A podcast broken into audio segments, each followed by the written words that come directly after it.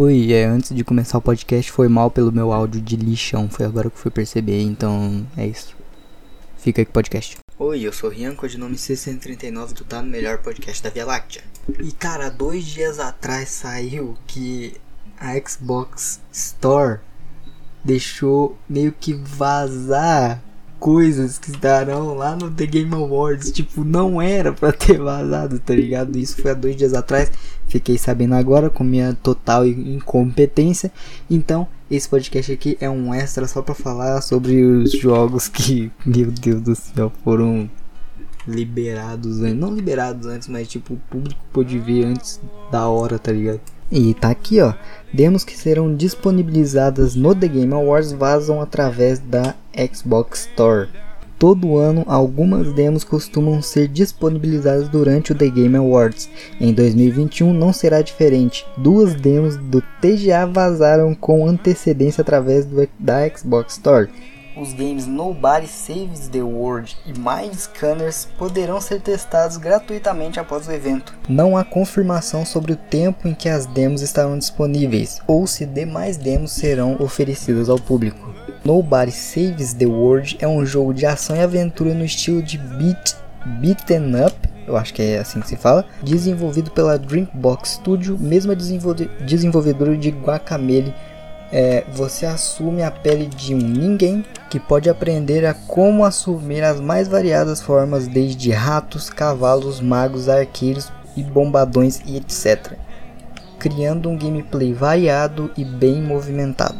O jogo pode ser aproveitado solo ou em cópia online com crossplay, com a data de lançamento programado para o início de 2022, provavelmente durante a TGA 2021 uma data oficial será lançada e deve ser revelada aí. E eu ainda não acredito que deixaram isso vazar. Meu Deus do céu. Sinceramente, eu não esperava isso aí da Xbox. Mas fazer o que, né?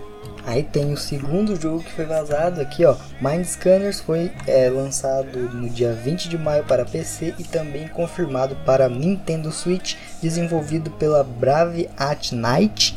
Brave, Brave at Night, é um negócio assim. O jogo chegará ao Game Pass.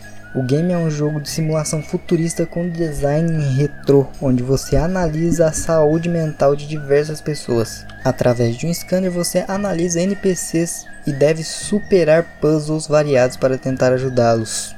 Suas ações podem quebrar a mente das pessoas, fazendo com que sejam declaradas insanos. E tem um restinho aqui que eu, cara, eu falei bem pouquinho no podcast que vai sair segunda-feira esse podcast está sendo domingo, eu falei muito pouco do, do, de que dia que vai acontecer o The Game Awards. É, tá aqui, ó, The Game Awards 2021 acontece dia 9 de dezembro, ó, do dia 9 pro 10 de dezembro. É, o The Game Awards acontece ao vivo lá pras 9, lá não, cara, acho que lá pras 10 da noite, até as 1 da manhã.